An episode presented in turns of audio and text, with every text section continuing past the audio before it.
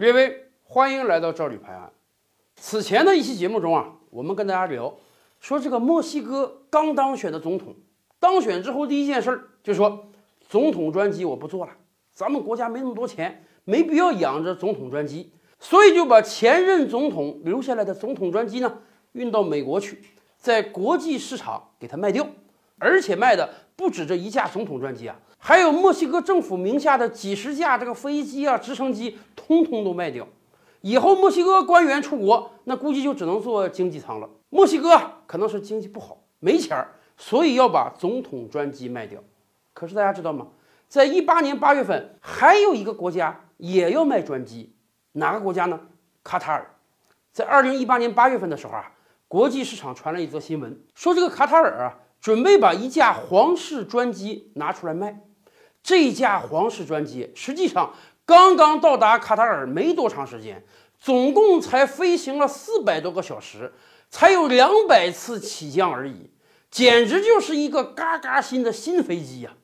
而且这个飞机造价不菲啊，比那个墨西哥总统专机贵多了。人家原型是一个波音最新款的七四七八型客机，原型机波音就得卖三亿到四亿美元，更何况咱们知道啊。中东皇室那个个都是土豪啊，所以人家卡塔尔政府当年买这个专机的时候，就花巨资让波音给它进行了改造。正常讲啊，这个波音七四七八型客机啊，咱们国内很多航空公司也有，它上下两层，这个商务舱、公务舱、经济舱加起来能坐四百多不到五百人。可是人家卡塔尔改造之后呢，这个专机一共就只能容纳七十六位客人。因为专机嘛，咱们看看图片就知道了，那不是咱们普通的经济舱，都是座位，人家得有卧室啊，有会议室，有餐厅，有淋浴房，甚至这个飞机上还有一个小型医院。这么豪华的专机，当年卡塔尔一买就是买两架，然后呢也没怎么飞，就飞了四百多个小时。在一八年八月份，卡塔尔说要把这个飞机卖掉。问题是啊，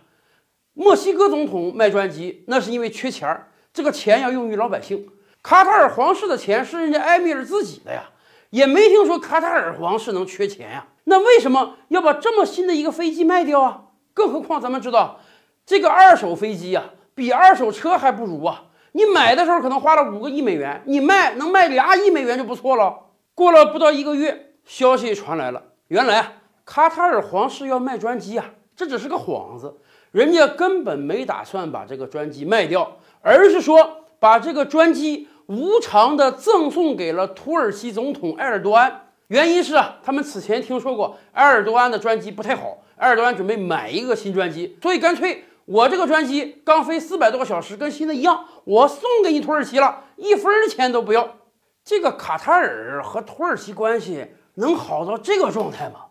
五亿多美元的飞机说送就送啊！我跟大家讲，还真是好到这个状态，大家记得吧？二零一七年的时候，沙特和土耳其闹掰了。虽然以前是兄弟般的国家，可是，一夕之间，沙特领着六七个海湾国家集体宣布跟卡塔尔断交，而且不只是断交那么简单啊，把卡塔尔的陆路、水路交通全给封住了。对卡塔尔禁运，那不只是禁运战略物资啊，民生物资也禁运。短时间内，卡塔尔超市甚至连东西都没得可卖了。就在这个关键时候。土耳其站出来力挺，土耳其甚至啊派军用飞机空运了很多物资给这个卡塔尔，而且土耳其表示啊，在军事上土耳其会保护卡塔尔。在一七年，这两家算是结成了坚定的盟友关系。所以到了一八年，土耳其遭遇到经济危机，卡塔尔第一时间表示啊，我要给你支持一百五十亿美元，帮助你重建，拿这么大笔钱去投资，一百五十亿美元投资都能投得下去。赠送一架五亿美元的飞机，那也就是很轻松的事情了。而卡塔尔和土耳其的结盟告诉我们，当美国的势力啊在中东渐弱的时候，中东现在是群雄并起啊，各个国家之间的合纵连横会有很多幕好戏看的呀。照吕拍案，本回书着落在此，欲知大千世界尚有何等惊奇。自然是，且听下回分解。